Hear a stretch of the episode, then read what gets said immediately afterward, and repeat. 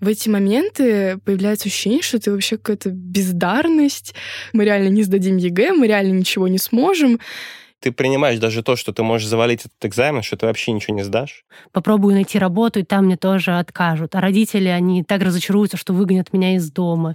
И у меня не будет ни одного друга, чтобы пойти к нему пожить. Оказывается, мир не только вокруг одного вуза вертится. А можете сделать так, чтобы мой ребенок выбрал вот это? Такие нет.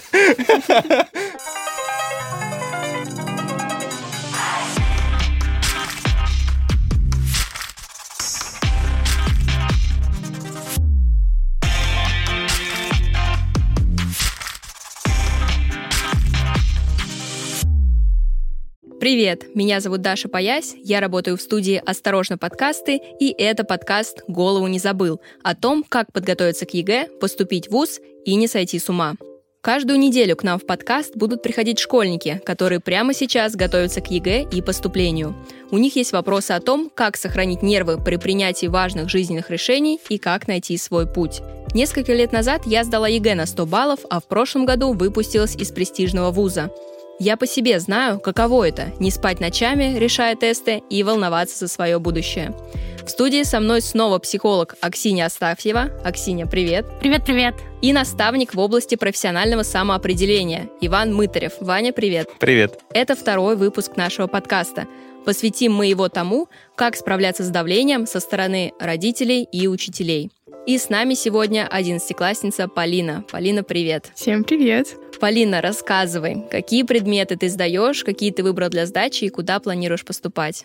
На самом деле, я, опять же таки, сто лет мучилась, какие же предметы мне сдавать. То у меня английская литература, то английская история, то английский обществознание, то еще что-то. Блин, я не знаю, куда я хочу, я угу. вообще не понимаю, что мне интересно, угу. какие сферы меня привлекают. И в эти моменты появляется ощущение, что ты вообще какая-то бездарность, что угу.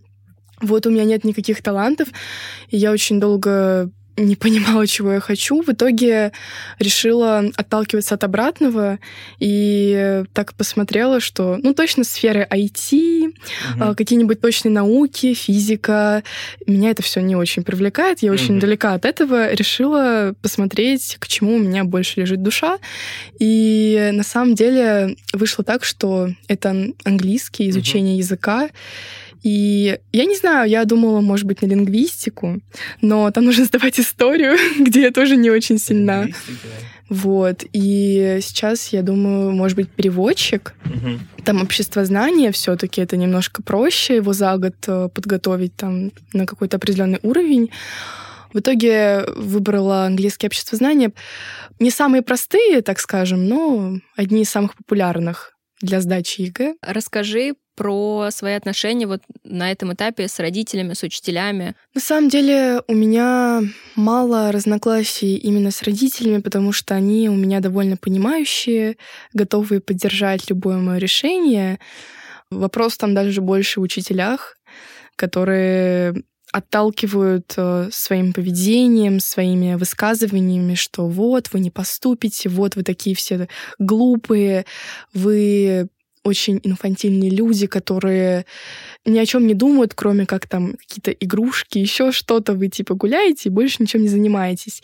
И из-за того, что они реально так говорят практически каждый урок, начинаешь задумываться о том, что вдруг это правда так, мы реально не сдадим ЕГЭ, мы реально ничего не сможем. Но есть страх такой перед некоторыми учителями. Я сдаю обществознание, но моя учительница, она не самая лучшая, так скажем. Я надеюсь, она не слушает этот выпуск. Вот, но она очень вводит такое состояние страха. Ну, правда, я очень боюсь ходить на общество знания. Когда тебе говорят, что ты тупой, ты думаешь, ну, наверное, это так. Наверное, я правда глупый, раз мне так говорят. В общем-то, эта учительница, она очень сильная в плане подачи информации, то есть она дает довольно емко, но при этом у нее иногда проскакивает странности, типа, вот пишите конспекты, и вот все. Проблемы скорее с э, человеком в плане как вот с общением, потому что она именно психологически влияет на нас. Звучит так, как будто тебе какого-то эмоционального контакта именно с преподавателем не хватает. Думаю, да. Вот, и если его нет, то ты ну, испытываешь какое-то сопротивление к обучению. Определенно, когда учитель просто орет постоянно, не хочется учить его предмет. Угу. Все очень завязано на преподавателя. Но я бы все равно обратилась к помощи репетиторов. Мне было бы так проще намного, потому что репетиторы самые лучшие друзья. Вот честно. Я набираю такую команду репетиторов, которые, наоборот, заряжают, поддерживают. И мне хочется прям вот их предмет знать, работать над этим, работать над своими ошибками. То есть они не только помогают тебе понять и подготовиться к ЕГЭ, понять их предмет, они также помогают тебе справляться со стрессом больше, чем все остальные, намного больше. Некоторые, кто из них, конечно, сдавал ЕГЭ. Ну да, вот мне кажется, точно у тебя не получится наладить дружеские отношения с преподавателем, если у вас они настолько нехорошо сложились со всем mm-hmm. классом даже. И, ну, возможно, это и учитель мог выгореть уже за много лет работы. Скорее всего, это достаточно опытный педагог, работает лет 20 в школе. Это вот обычно такая картина. Mm-hmm. И, ну, со временем педагогам просто становится тяжело, и они теряют вот тот огонь в глазах, который есть у молодых репетиторов, которые как бы делают это потому, что им весело, потому что они общаются примерно с своими ровесниками, mm-hmm которые могут подружиться. Но тут можно подумать над тем, а как минимизировать какие-то риски и уменьшить то давление, которое вы классом или конкретно ты э, получаете от этого педагога ну, в процессе коммуникации с ним. И так как дружеских отношений у вас не получится, можно попробовать выстраивать именно деловые отношения. Не пытаться даже дружить никаким образом и сохранять эти деловые отношения. Но в деловых отношениях не принято оскорблять друг друга. И э, если это случается, то это надо э, пресекать. Причем, ну, это надо делать, но достаточно в вежливой и э, деликатной форме. Это часто еще называют ассертивностью. То есть это такой баланс баланс между агрессией и пассивностью. То есть ты как бы и не даешь себя оскорбить, но при этом и в перепалку не вливаешься. Это просто как может выглядеть, там, если вам говорят, что да вы никуда не поступите. Ну, спасибо, конечно, за ваш комментарий. Тут можно в ответ, конечно, напомнить просто, что она ваш учитель. Э, Это будет ее проблема. В том числе, да. Если мы все никуда не поступим... Наверное, дело в вас. Да-да-да. Мне так географичка э, у нас в школе говорила, когда вот так вот э, и вот э, как будто по строчке проводят, ну, то есть двойки только у одного ученика, то тут проблема, скорее всего, в ученике. Но когда учитель ставит двойки показывает вертикальное э, такое движение, то это все-таки проблема в учителе. вот, и она как бы расстраивалась, она как-то всем двойки поставила, очень расстроилась из-за этого сама. Ну, так вот, ну, просто можно начать с благодарности и сказать там спасибо там за вашу заботу, например, да, если тут можно хотя бы какую-то заботу увидеть. Э, но я там там самостоятельно подумаю, приму решение, как мне поступить. Вот. Э, или там, спасибо, что переживаете за нашу судьбу, но я думаю, вы не можете видеть будущее, и э, как бы вы не можете знать, там, поступим мы или нет. Ну, то есть в зависимости от того, что она там скажет. Э, и тут, я думаю, важно помнить, ну, просто, а что она вам сделает? Ну, как бы ничего. Ничего, она просто начинает развивать эту тему, она начинает дальше агрессировать, дальше пытаться еще больше надавить на человека. Угу. В этом вся проблема. Да, вот в этой ситуации еще иногда помогает Марья Ивановна. А что вы сейчас хотите нам сказать? Или сформулировать можно еще я сообщение. Я сообщение это когда делишься тем, что с тобой происходит, своим каким-то эмоциональным состоянием, и говоришь в первую очередь о себе. Там, э, Марья Ивановна, когда вы говорите, что вы все не поступите, тут важно цитату именно сказать, как она сказала, то я воспринимаю, что я тоже не поступлю. И мне от этого страшно. Мне страшно, что человек, который меня учит и который делает все для того, чтобы я поступила, говорит мне, что я не поступлю. Может быть, э, вы выберете какие-то другие слова, когда хотите нам ну, что-то донести. И я, честно, не понимаю, что именно вы хотите мне сказать, когда говорите нам, что мы не поступим. То есть э, ты не делаешь ничего для того, чтобы как-то сагрессировать, а ты делишься, что, ну, правда, страх, наверное, вызывает какой-то, а потом из-за этого страха может быть злость, да, на нее, потому что она вот этот страх вызывает, или еще какое-то чувство. Но, скорее всего, это вот первое, что страх возникает. И ты этим делишься, и эта фраза, которая может ее немножко осадить и напомнить, зачем она вообще здесь работает. А второе, ты возвращаешь ее в конструктивное русло, задавая вопрос, а что вы хотите-то, Марья Ивановна? ну, то есть, зачем вы это произносите вот сейчас? И тут вот совершенно не нужно бояться, потому что она тебе вообще ничего не сделает. Ты уже взрослый человек. У тебя университет уже буквально завтра. Тебе скоро уже 18 лет. Ну, то есть, вы, как бы все в классе уже взрослые, осознанные люди. Так, в принципе, с людьми нельзя разговаривать. А только вы уже взрослые, она просто этого не осознает. И она точно ничего вам не может сделать. А вы, кстати, можете. Можете мы хотели, всем классом. Мы жаловались всем классом. Вы столько можете вообще всего сделать, на самом деле. Вы можете Ой. всю жизнь испортить. Но просто вы этого не делаете. Потому что вы, наверное, тоже не хотите с ней отношения портить. Мне кажется, Марья Ивановна на это все ответит просто что-нибудь типа «садись два». Да, Потому самые тут да. умные, такие осознанные, а вот, я лучше. Да, ну вот давайте да. попробуем смоделировать эту ситуацию. «Садись два». Так, стоп. За что два? Тут сразу, вот прям вот, если она начинает э, пользоваться каким-то своим авторитетом, что она учитель, и она может поставить... Она не имеет права так двойку за это ставить. За что? За то, что вы возразили учителю? Ну, а кто она? Мы в равных условиях находимся. Те времена, когда учитель царь и бог, они прошли уже, они остались далеко в каменном веке. Возможно, еще где-то в советской школе, но даже тогда уже дети могли отстаивать свое право. Сейчас все по-другому. Если учитель себе какие-то вольности допускает, вы имеете право восстановить справедливость. И если ставят вам двойку просто так за поведение, этого нельзя просто делать. Вы можете пойти к директору, к завучу. Если они ничего не сделают, пишите в департамент образования письмо коллективное. У вас есть свидетель заметили, что двойка была поставлена ни за что. А там еще можно приписать всего остального. И просто, ну, тут можно таких жалоб написать, на самом деле что школа сама, она даже и учителя еще уволят в итоге. Поэтому учителю это неинтересно, естественно. Смотри, Вань, мне кажется, ты предлагаешь очень энергозатратные способы решения проблемы это правда. с учителем. И этот путь предполагает, что учитель тоже настроен на контакт и хочет все-таки добра своим ученикам. Но я бы здесь предложила, может быть, в первую очередь рассматривать способы как-то повлиять на свое собственное состояние и не принимать слова учителя на свой счет. Потому что, ну, может быть, правда, наша условная Марья Ивановна уже 20 лет работает в школе, и ей уже по барабану, что там девочки, мальчики из 11 класса ей скажут, она уже уверена в своей правоте. Но при этом всегда можно обратить внимание на себя и попробовать найти какую-то опору для своей самооценки. Ну, ты, например, блин, говоришь, что у тебя есть классные репетиторы, которые являются реальным авторитетом, и что это люди, которые могут прям в реальном времени смотреть, как ты осваиваешь материал, что ты с чем-то справляешься, и, возможно, их мнение о твоих успехах на самом деле гораздо более важное, чем мнение Марьи Ивановны, которая раз в неделю видит тебя там на задней парте и, может быть, раз в месяц слышит у доски. Грубо говоря, что она может знать о твоем поступлении, о том, как ты, например, осваиваешь другие предметы. И здесь я бы предложила именно попробовать себе задать вопрос, а она вообще что-то знает о том, могу я поступить или нет, есть ли у нее информация. И, скорее всего, этот ответ будет, что, ну, вообще она говорит от балды, и ее слова направлены не на то, чтобы, правда, оценить мой уровень, а просто чтобы как-то загномить учеников. Я бы здесь скорее в этом направлении думала. Вообще эта история стара как мир. Просто да. ты рассказываешь, я вспоминаю свою учительницу по обществознанию. Как будто бы я училась с тобой, потому я не знаю, что за магия, это тоже было обществознание. И, ну, я не знаю, может быть, это какая-то методичка у них с этими фразами, действительно, откуда, ну, почему это все так похоже.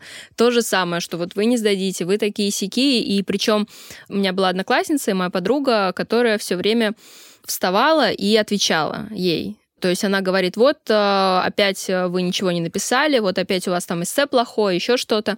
Она встает просто и отвечает ей, вот скажите, а где? Вот, вот здесь вот у меня все точно по критериям. Вот э, тут у меня все хорошо. И я вообще-то там успеваю готовиться, если там учительница говорила, что подготовку начали слишком поздно. Но это не работало. Она просто говорила ей, ну, выйди из класса, если такая умная. Или что-нибудь типа того. Но мы тогда действительно все-таки кое-что предприняли мы сделали голосование в классе. Каждый на листочке писал, там, по-моему, у нас было два варианта. Ну, там, мне не нравится, как Марья Ивановна проводит уроки, там еще какие-то свои комментарии. Мы собрали все эти бумажки и принесли к завучу. И завуч передала эти все бумажки нашей преподавательнице по обществознанию, чтобы она смогла их все зачитать. Она потом по почерку вычислила, да? А вот это было действительно страшно. И мы действительно старались э, писать как-то печатными или подделывать, потому что она могла вычислить, но как бы это было честно, потому что это как голосование, то есть кому нравится, кому не нравится. И ее тогда это несколько задело. Она не то чтобы пришла на следующий урок и такая, ой, ребята, я вас поняла, услышала, спасибо за ваше мнение, буду вести себя иначе. Ничего подобного. Она, по-моему, то ли вообще не пришла на следующий урок, то ли задала какую-то страшную контрольную. В общем, отреагировала, скажем так, не экологично. Мне кажется, это частая проблема попыток ненасильственного общения, что часто это предполагает, что оба человека стараются таким образом взаимодействовать, а когда только один заинтересован, а другой стоит на своем, ему, может быть, не очень конструктивные способы коммуникации ближе, то скорее он даже больше бесится на вот эти спокойные я высказывания, на какую-то да. конструктивную критику, что часто воспринимается как то, что ты слишком умничаешь, ставишь себя выше меня, вот, и я сейчас своим авторитетом тебя еще больше задавлю. Ну, правда, вот стратегии поведения множество. Вот с одной стороны, можно просто принять ситуацию такой, какая она есть. Там, с другой стороны, попытаться э, как-то вежливо выйти из этого конфликта. Можно, наоборот, агрессивными методами там, поставить человека на место, да, там, через жалобы или через какие-то еще инструменты. Правда, вот только выбирать тот вариант взаимодействия, который ты считаешь наиболее полезным там, в данной ситуации для самой себя, вот, и, может быть, для класса, потому что у всего будут какие-то последствия. То есть, если ты как бы принимаешь ситуацию такой, какая она есть, то все эти штуки, которые она делает, они будут продолжаться. Вот тут, возможно, ну, все зависит от того, как, как ты это сможешь принять. Ну, правда, многие люди затевают конфликт, чтобы получить какую-то эмоциональную реакцию, да. чтобы получить некоторую разрядку. И часто, когда человек не ведется на конфликт, не отвечает тоже агрессивно, то конфликт просто сам собой схлопывается, потому что нет вот этого топлива агрессии со всех сторон. Да, вот это агрессивные люди, их еще кортизолозависимыми называют это кортизол, гормон стресса, и э, люди на него как бы подсаживаются, и поэтому делают какие-то вещи, чтобы этот стресс снова получить. Вот, и поэтому они как бы какое-то вызывающее действие могут начать делать. Можно попробовать другим гормоном, гормоном любви это лечить еще. Окситоцином? Да, у меня был такой случай в жизни, я покупал билет э, на электричку, где-то лет 10 назад это было. вот. И там э, женщина, кассирша, я ей что-то то ли не так сказал, и, в общем, ну что-то я сделал не так, то ли я что-то ей не протянул, то ли не сказал, что туда и обратно мне билет нужен. Я не, не помню. И она так кричать на меня начала, а у меня такое настроение было хорошее. Вот, и я такой говорю, у вас, наверное, такой тяжелый день был сегодня. Вот, наверное, так устали. Я такая, да. И все такие тут еще приходят, тут вот начал чуть не на жизнь пожаловалась, вот успокоилась, пожелала мне хорошего дня. Ну, то есть э, настолько вот ей просто нужно было вот это вот выговориться, как-то вот выплеснуть вот эту энергию, которая в ней копится. И, возможно, вот, ну, с преподавателем тоже так же. Никто ее не понимает, а вот постоянно какая-то ругань, вот кто-то пожаловаться хочет, кто-то какую-то еще подставу сделать, вот, и она вот кричит. Скорее всего, это так, ведь школа вообще в целом среда агрессивная не только для учеников, но и для учителей, которых, ну, как будто бы не ценят, там, не понимают, не слушаются, не хотят. Вот перед вами там был у нее какой-нибудь пятый класс наверняка, после физры или что-нибудь такое. И, ну, конечно, там с настроением совершенно беда у преподавателя. И, конечно, им приходится тяжело. На самом деле, у меня сейчас такие вьетнамские флешбеки. У нас была преподавательница, у нас кто-то пошумел, она крикнула, и все. И наши сразу начинают реагировать, все кричать. Она кричит, она зовет других преподавателей. Они зовут зауча, они зовут директора. А началось все с какой-то ерунды. Ну, вообще, это довольно крутая идея с этим неожиданным каким-то ответом, потому что сейчас вспоминаются разные способы, которые предлагает системная семейная терапия. Там, конечно, больше про конфликты внутри семьи, очевидно, но тоже там есть представление, что часто какая-то ссора, она примерно по одному и тому же кругу каждый раз развивается. То есть один сказал одно, другой привычным образом ответил, и все приводит к ожидаемому финалу. И здесь как раз можно в какой-то момент среагировать каким-то неожиданным образом, чтобы этот круг не запустился снова. То есть вместо того, чтобы, например, начать припираться, что вот вы не имеете права на нас орать, вы тут вообще работаете, вы же учитель, можно, например, сказать, что, кажется, вы очень расстроены, наверное, тяжело учить 11 класс и такая ответственность, что сейчас всем сдавать ЕГЭ, и с вас это спросят. То есть вряд ли человек ждет, что здесь кто-то встанет в такую понимающую позицию, уже готовится обороняться, а тут бац, и что-то новое. С пониманием, получается, обратиться к учителю, ну как бы так. Типа, я вас понимаю, что вы злитесь. Да. Ничего страшного, все пройдет. Это гипотеза. Это такая часть эмоционального слушания.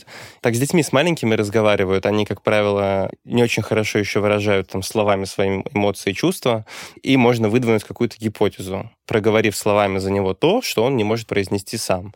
И вот так же может быть с учителем или с любым другим, на самом деле, взрослым человеком, кто вот ну, в каком-то состоянии эмоциональном, которое он не контролирует, и проговорить за него его эмоцию вот его какое-то состояние, и это, правда, помогает справляться. Это, кстати, научно доказано. Проводили исследования, там э, люди проговаривали эмоцию, на МРТ сканировали их функции мозга и сканировали, где какие активности происходят.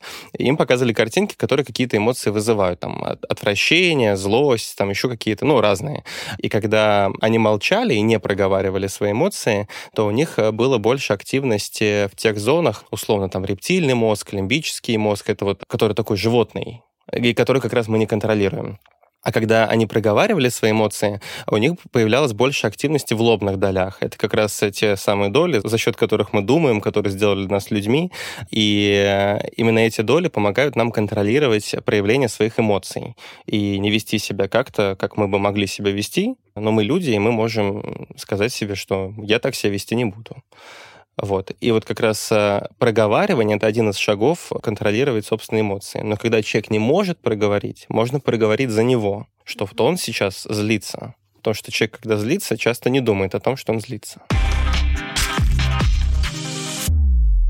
Вот, кстати, Вань, ты говорил про мотивацию. Я выучила английский ну, практически с нуля, года за полтора, и подготовилась тоже вот, ну вот, наверное, за полгода, может, чуть побольше. И у меня тоже там были некоторые проблемы с учительницей, кстати.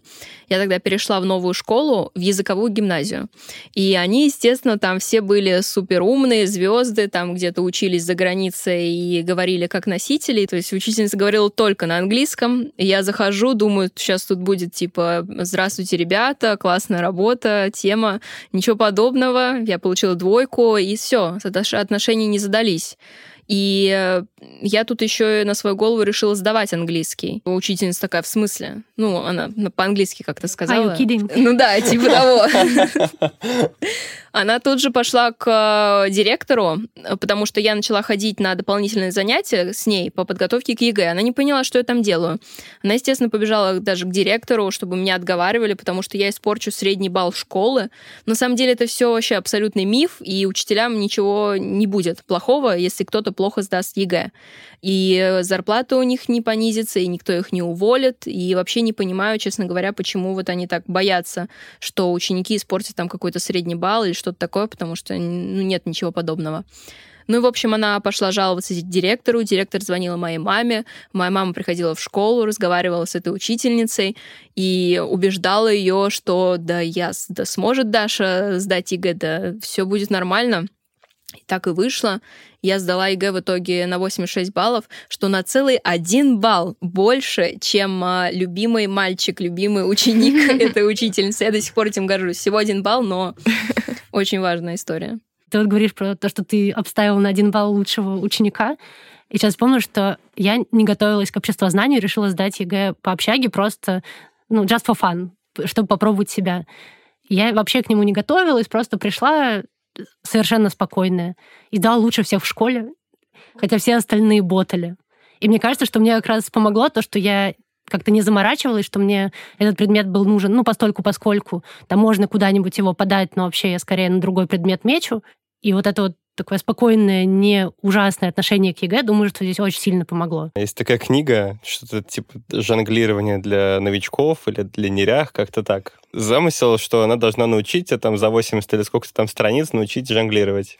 Пол книги посвящено тому, чтобы ронять шарик полкниги тебя учат э, именно проигрывать. И делается это в первую очередь для того, чтобы ты не боялся этот шарик ронять. Потому что когда ты пытаешься жонглировать, и ты думаешь о том, что мяч упадет, он обязательно у тебя упадет. То, что ты думаешь о том, что у тебя упадет мяч, а не о том, что ты должен жонглировать. Это правило очень много где работает. У меня друг э, занимается борьбой, и первое, что их учили, это падать потому что броски — это основа в борьбе, и как бы первое, что он сделает, когда с кем-то спарринг выйдет, это его кто-то кинет. Это, конечно, в первую очередь делается из соображений безопасности, потому что они должны научиться падать, чтобы ничего им не сломали, когда они упадут первый раз. Но и делается, чтобы не было вот этого страха, когда тебя бросят. И мы как-то ходили в такую штуку, вот, знаете, как русский ниндзя, где надо вот лазить по всяким э, странным э, таким штуковинам, вот. И он очень интересно подходил к некоторым экспонатам таким, ну или как это назвать, э, челленджам, которым, правда, страшно подойти. Ну, то есть их, правда, страшно начать делать, и он к ним подходил, и первое, что он делал, это пробовал начать это делать, и сразу срывался. Именно с целью вот начать делать, чтобы сорваться. Вот, и он так несколько делал, срываясь, просто чтобы организм поверил в то, что как бы это безопасно. То есть поверил в то, что вот э, он, если упадет, он не сломает себе ногу. Вот, и как только вот этот вот страх уходит, сразу все начинает получаться. Потому что страх вот в этот момент он нам мешает.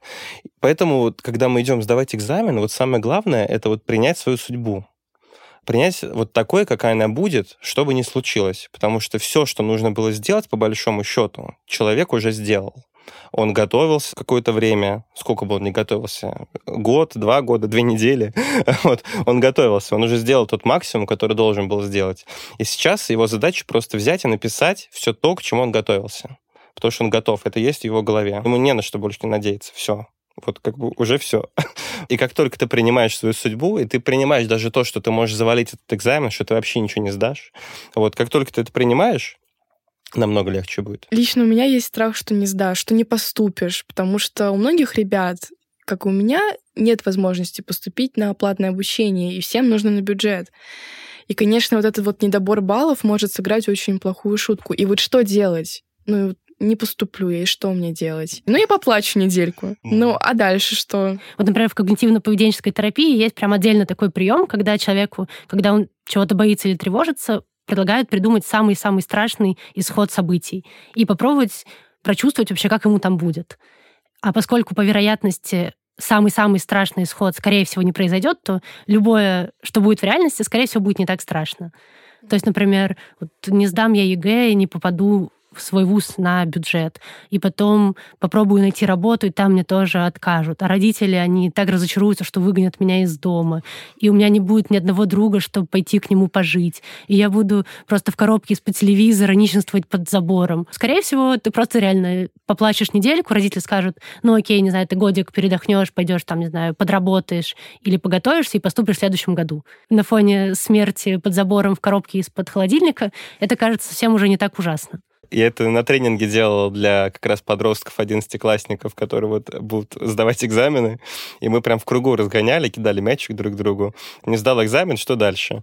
И всегда, вот сколько я это делал, всегда все заканчивается смертью, конечно же. Причем достаточно быстро. И мучительно, Очень мучительно, очень страшный, очень унылый. И смеются над тем, насколько все ужасно. Просто каждый шаг, просто все очень плохо становится, все хуже и хуже. И, естественно, так ни у кого не будет. Ну, то есть это просто такая череда обстоятельств, которая просто невозможно, что она случится у кого-нибудь из тех, кто сидит на тренинге. И еще хороший прием иметь э, план Б, а может быть еще и там С, С Д, Е и так далее. Есть стратегия подачи документов. То есть ты выбираешь вузы разные по своей, э, так скажем, мощности или сложности их поступления. Там есть тот вуз, в который ты реально хочешь поступить, но тот, в который ты реально можешь поступить. Как бы если ты двоечник, то в MIT ты не поступишь. При этом, если ты отличник, и ты легко поступишь в МГУ, то, возможно, ты можешь как бы мыслить и про Оксфорд, и про MIT и так далее. То есть оценить как бы свои возможности и вот прикинуть как бы вот тот вуз, который чуть выше, чем ты можешь, чтобы туда можно было целиться. И дальше вузы, там, в которые ты реально можешь поступить, и в которые ты ну, поступишь, ну, даже если вообще все будет плохо. Если ты, конечно, готов учиться в этом вузе, ну, чтобы он все-таки соответствовал каким-то твоим требованиям. Как минимум уже с этой стратегией поступить, э, если ты как бы будешь готовиться, можно с вероятностью там процентов 95, наверное, э, если не 100. А второй, ты еще можешь подумать над вариантом, а что будет, ну, если ты вообще не поступишь? Ну, то есть твои результаты будут настолько плохие, что вообще никуда не поступить. Ну, реально подумать, ну, это же гипотетически возможно, ну, так бывает. Люди такие, по крайней мере, есть. Ты будешь готовиться там и в следующем году поступать, или ты начнешь работать, потом у тебя может быть какой-то опыт, да, и ты можешь, например, то время после непоступления потратить там и отправиться куда-нибудь, где разговаривают на английском языке, и пожить там в этой стране. И, может быть, поработать, если это возможно. Такой work and travel себе устроить. И как бы ты такой смотришь уже, бац, оказывается, у меня много возможностей. Оказывается, мир не только вокруг одного вуза вертится. такой, блин, а моя же цель вообще-то как бы не в том, чтобы поступить в вуз, а чтобы потом работать кем-то, кем я буду работать после вуза. В целом, не всегда даже нужно в вуз идти. И люди иногда вот э, это осознают только когда не поступили. А у меня жена вообще хотела поступить э, на одну специальность, не поступила, работала год в Москве и потом поступила в совершенно другую сферу, вообще другую. Военное направление хотела пойти, пошла в итоге в педагогику. Нет, возможно, там есть какие-то общие вещи. Мне кажется, у нее даже темперамент изменился в процессе. Ну, то есть она из жесткого человека превратилась в более мягкого такого. Не поступила, ладно. Вот парням это вот очень тревожно не поступить, потому что их забирают в армию. Вот. Но это в первую очередь тревожно там тем, кто, ну, точно не готов вообще никак к армии. Это вот люди, кто хотят э, работать каким-то интеллектуальным трудом в первую очередь, кто там физически не очень приспособлен к таким вещам. Но вообще, мне кажется, в школе действительно учителя и система транслируют, что есть один такой путь стать взрослым, что школа, институт, работа, пенсия. И мне кажется, что редко людям показывают какие-то альтернативные жизненные траектории, и часто это ну, приходится либо самому выдумывать, либо это уже из вынужденных таких обстоятельств. А может быть, правда, если заранее подумать, что Вообще-то есть множество разных траекторий, которые могут привести, возможно, даже в одну точку, и, может быть, даже и быстрее пойти не по вот этому проторенному пути, а какому-то более окольному. В профориентации есть такая техника профессиограмма. Ты пишешь название профессии, и дальше огромное количество информации про эту профессию. И вот там ты пишешь заголовок, там, репетитор по английскому языку, например, там, или переводчик. И дальше у тебя там много всяких данных, там, какие должны быть там способности к этой профессии, какие навыки требуют, какие знания там должны должны быть, какие есть противопоказания медицинские, если они есть, там, э, требования к здоровью какие-нибудь. И там часто указывают еще точку входа. А точка входа — это как раз вопрос, а как стать специалистом в этой профессии? И вот для каких-то профессий точка входа — это обязательно вуз. Ну, например, медицинские профессии. Точно не хочется лечиться ни у кого, да, кто в медицинском вузе не учился, это правда. Хотя, знаешь, можно стать э, каким-то медиком альтернативной медицины и тоже втиснуться в профессию. Ну, тогда есть вопросики к твоим ценностям. Ну, это Там, или дипломаты, например, у них там точка входа, там, насколько я знаю, ГИМО, и все. У нас вроде в России никак по-другому не стать дипломатом. А в какие-то профессии можно войти вообще из совершенно разных каких-то сторон. В программировании есть и университет, и курсы, и вообще старые программисты там из 90-х вообще сами учились. Мало как бы где можно было учиться, и много кто учился самостоятельно, там такие первооткрыватели. И то есть точки входа разные бывают, и можно поразмышлять, а как можно стать специалистом там в тех профессиях, которые тебе интересны, помимо вуза какие есть еще пути. И если прям очень хорошо поразмышлять, можно увидеть очень много разных вариантов, даже помимо вот именно обычного классического обучения. Есть такая штука, как, ну, например, это было у меня, это страх не оправдать ожидания. Потому что вот это вот все объяснять, например, родителям очень сложно. И учителя тоже, скорее всего, возможно, даже не думали об этом. Как будто вот тоже вот есть вот этот один путь, и все. И у них есть некоторые ожидания, и когда ты их не оправдываешь, наступает у них разочарование, тебя это расстраивает, ты чувствуешь себя плохо, то есть какая-то такая цепочка выстраивается. И вот лично мне было очень страшно представить именно обидеть родителей там какими-то не соткой баллов. То есть если это ниже 100, то я все, я уже, оказывается, не умная. Про то, как объяснить. Вот я, по крайней мере, когда с подростками работаю, мы как-то работаем про выбор профессии, в любом случае моя работа с подростком начинается с общения с родителям. Вот. И вообще это всегда работа в тандеме происходит, потому что, ну, если работаешь с подростком, потом он оказывается в среде, где все не так, то, конечно, это ничего не работает. И с подростком в какой-то момент, когда мы уже дошли до каких-то потенциальных выборов, ну, то есть как вот у тебя есть там понимание, что, ну вот я думаю, там, репетитором можно побыть, потом стать переводчиком, ну то есть есть какое-то осознанное понимание какого-то своего потенциального такого будущего. И вот с этим можно уже идти и думать, как вообще с родителями говорить. Это обязательно нужно сделать, чтобы подросток это сам сделал. И мы готовимся к этому разговору, потому что иногда какие-то вещи, бывает, человеку нужно сказать, которые родитель может вообще не принять, ну прям вообще. Такие просто бывают. Как-то иногда приходили такие родители, родители, которые говорили, а можете сделать так, чтобы мой ребенок выбрал вот это? Такие нет. Вот. Поэтому тут бывает такой конфликт интересов.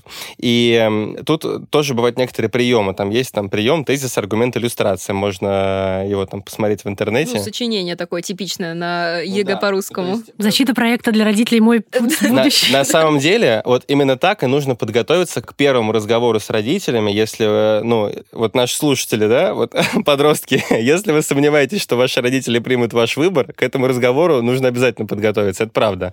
Чем лучше вы подготовитесь, тем лучше будет результат. А еще здесь хочется э, тоже вставить, что часто важно опираться не на то, что тебе самому кажется классным аргументом, а подумать о том, что важно родителю. То есть там родитель волнуется, что ты будешь мало зарабатывать и не сможешь там жить достойно, и, возможно, стоит подобрать аргументы про то, что это профессия, в которой есть возможность какого-то карьерного финансового роста. Вот. Если для тебя там важно, что класс — это профессия, где можно свободно одеваться и путешествовать, а родители, в общем-то, по барабану, то, скорее всего, этот аргумент будет скорее в минус, чем в плюс. В этой технике есть тезис короткий, где нужно сказать там, я планирую стать репетитором, и поэтому мне нужно поступить вот в этот университет. И дальше там три тезиса. Вот. И в тезисе как раз объяснить, что вот эти люди так-то зарабатывают, вот я могу уже работать там, пока буду учиться, и там еще какой-нибудь тезис. И в иллюстрация в конце, там вот представь то, что смотри, я буду зарабатывать, я уже как бы смогу съехать там отсюда и жить самостоятельно, как здорово, там вы с папой будете там, не знаю, путешествовать, пока меня не будет. Или какую-то еще иллюстрацию, Скорее которая наоборот, будет... для них это будет минус. А это зависит от того, какие родители, всегда по-разному бывает. Тут как раз важно подобрать такую иллюстрацию, как и тезисы, которые именно интересны и цены тому, кому мы, собственно, что-то пытаемся доказать. В чем проблема, да, почему родители э, могут ну, в чем-то сопротивляться? Они, как правило, переживают переживают там за будущее своих детей, переживают за то, что они не готовы к тому, чтобы куда-то поступать, переживают и предполагают, что их э, дети беспомощные и не способны самостоятельно там справиться с какой-то задачей, которая перед ними стоит. В общем, там огромный шквал переживаний. Но с переживаниями можно бороться с помощью каких-то конструктивных предложений. Когда они видят то, что их ребенок приходит чуть ли не с презентации в PowerPoint сделанной какой-нибудь или еще где-нибудь, и как бы очень четко с цифрами цифрами объясняет то, что вот, мне нужно столько-то баллов на ЕГЭ получить, вот мне нужно для этого, чтобы я столько там баллов там получила, мне нужно там так-то готовиться, вот я буду туда поступать, вот у меня есть такие варианты поступления университета, вот э, в будущем по выпуску из этого университета я буду работать либо там, либо там, либо там. В среднем я посмотрел на HeadHunter, и эти люди получают примерно вот столько. Я посмотрел, что квартиры как бы можно снимать. Тут как бы родители такие, чего? Мой ребенок такой умный. вот, как бы оказывается, у него есть план. Это их приятно шокирует. Они сразу чуть-чуть успокаиваются. Успокаиваются за счет того, что ребенок понимает, что делает. Могут не успокоиться именно те родители, которые там не принимают ценность на какую-то профессию, или считают, что и, может быть, даже оправданно считают, что их ребенок немножечко лодырь и упускает какие-то возможности, которые он может взять сейчас. Ну, например, то есть он может куда-то поступить, и это бы ему нравилось, но он как бы идет по более легкому пути, просто чтобы не работать. В этом как раз возникает конфликт интересов у родителей ребенка, что ребенок хочет облегчить себе очень сильно жизнь, а родитель переживает, что вот он сейчас себе облегчит, а потом ему дальше будет труднее. Потому что если я сейчас там потрачу 5 лет на обучение в ВУЗе получу какую-то хорошую специальность, то я как специалист буду дороже, как сотрудник буду интереснее, легче найти хорошую работу и так далее. Смотри, ты вот говоришь больше про то, когда родитель может разочароваться именно выбором ребенка. Вот, но я больше в Дашином опасении услышала, когда ребенок боится не справиться с экзаменом, и что родители будут это очень негативно оценивать. И здесь мне кажется, что на самом деле важно отделить реальные ожидания родителя от того, что человек себе напридумал. Потому что бывает, что кажется, что вот сейчас я сдам плохо, и меня родители разлюбят, они будут думать, что я тупой, они ждали, что я тут так себя хорошо покажу, а я облажалась или облажался. Вот. А по факту, возможно, родители ожидают просто, что ты не съедешь крышей за время экзаменов, и что в целом ты будешь счастлив. Вот. И иногда просто какой-то короткий разговор про то, что собственно, сейчас, ребятки, у меня будут экзамены, вы же меня не разлюбите, если я получу двойку, и просто услышать, нет, иди спокойно, что бы ни произошло, мы с тобой, может ну, реально снять половину переживаний. Вот. Потому что я тоже, например, вспоминаю себя, когда я, правда, не ЕГЭ сдавала, а ГОСы в универе. Я тоже очень сильно прям стрессовала, боялась. И что мне позволило прям выдохнуть в последний день, я реально подошла к родителям, что если у меня не будет красного диплома, и я завалю ГОСы, вы же от меня не откажетесь? Такая, да нет, конечно. Вот, я такая, ну ладно, все, пойду.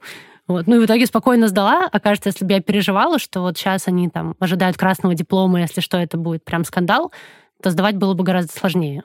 Кстати, да, родители сами забывают произнести вот эту важную фразу, что если что-то пойдет не так, это ничего страшного, мы тебя не разлюбим, мы не разочаруемся. Я помню, что вот мои родители поняли это только к универу. Перед ЕГЭ я такого не слышал, но я прекрасно понимаю, что они так и думали. Просто они не догадались мне это высказать, а это было важно. Но к университету они все-таки догадались. И к получению диплома я услышала от мамы заветное, если он будет не красный, мы не расстроимся. Ну, тоже, мне кажется, многие родители фокусируются на теме экзаменов. Последний год, правда, очень много пилят по поводу того, как написал пробник, а что было там на занятии с репетитором. И может показаться, что родителям больше ничего не интересно, кроме успехов в учебе. И из-за этого может как раз возникнуть такое ощущение, что если я буду плохо учиться, то это было единственное, что им важно, и тогда я совсем как-то упущусь в их глазах. А по факту часто это связано просто с их переживаниями как раз за будущее, а не за оценки как таковые. Вот. Если получится это прояснить, то все станет гораздо проще. Это как э, в фильмах, знаете, там какой-нибудь тренер и бейсбольная команда, и он такой, ребята, если вы сегодня выиграете, то мы будем есть пиццу. Все такие, е но если вы проиграете, мы все равно будем есть пиццу, потому что я люблю вас, ребята. Мне повезло в этом плане, потому что у меня мама и папа, они очень понимающие люди, и даже если я не поступлю, мне кажется, что они всегда одобрят мой план «Б», а, к счастью, он у меня есть, поэтому я надеюсь, что все будет хорошо, я все-таки поступлю. Вот, но даже если нет, мне кажется, они все равно поддержат меня. То есть они со мной как бы и в горечь, и в радость, везде со мной, поэтому да. Это классно. Я предлагаю всем слушателям сконцентрироваться на себе, попробовать успокоиться и понять, что не все так страшно, как кажется. Потому что я слушаю истории рассказов выпускников этого года, и все они как один говорят, что мы после экзаменов вышли, выдохнули, и все, мы больше не вспоминали об этом. Как э, говорят в начале каждого экзамена, ЕГЭ — это все таки жизненный этап, к которому возможно подготовиться и который можно преодолеть, если ты знаешь школьную программу. Я просто надеюсь, что я оправдаю свои ожидания. Я от себя много чего ожидаю. У меня скорее к себе много вопросов. Боюсь расстроить себя. Как ты себя можешь расстроить? Ну, как-то я на себя слишком много возлагаю. То есть, ну, мне вроде хочется учиться в достойном университете, в сильном коллективе находиться, и не хочется облажаться. Ну, ты же себя не перестанешь любить, если... Себя ты... нет, себя не перестану. Но как-то все равно к этому отнесусь, мне кажется, с грустью, если вдруг так получится. Ну, знаешь, ты по ходу эфира говорила о том, что на самом деле ЕГЭ не говорит ничего о тебе как о человеке на самом деле. И мне кажется, это полезная мысль, которую ну, в случае неудачи тоже можно использовать, что это ну, какой-то маленький-маленький кусочек, который оценивает ну, по сути, просто формальное соответствие какой-то программе и умение решать тесты. Но в целом даже и о твоих знаниях тоже это говорит далеко не все, потому что, ну да, это рандом, который да невозможно предугадать. Ты можешь прекрасно знать 99,9% тем, но у тебя выпадет 0,1%, который ты не знаешь. По факту для системы это будет то, что ты плохо знаешь все, но на самом-то деле ты знаешь 99% классно. Ну что, Полина, спасибо тебе большое за вопросы, за твои комментарии, за внимательность. И Ваня, Ксения, спасибо большое за ваши советы, которые, кстати, мне даже пригодятся. Я думаю, что даже тем, кто уже давно выпустился из школы, из университета, было очень интересно. Спасибо вам большое. Это был подкаст «Голову не забыл». Я Дарья Паясь, и мы сегодня с психологом Ксенией Астафьевой и экспертом по профессиональному самоопределению Иваном Мытаревым отвечали на вопросы одиннадцатиклассницы Полины о том, как же справляться с давлением учителей, с давлением в школе, как быть с родителями, которые могут как-то не принимать и не понимать выбор. Спасибо вам большое. Спасибо за приглашение, было классно. Да, спасибо, было очень интересно вас послушать. А нам было интересно с тобой поговорить. Если вам понравился этот подкаст, обязательно ставьте ему оценки, пишите комментарии. Мы делаем «Голову не забыл» в студии «Осторожно, подкасты». И над выпуском работали я, Даша Паясь, редактор Даша Данилова, дизайнер обложки Саша Филиппова и саунд-дизайнер Марина Теренжова. Пока! Пока! До скорых встреч! Пока! you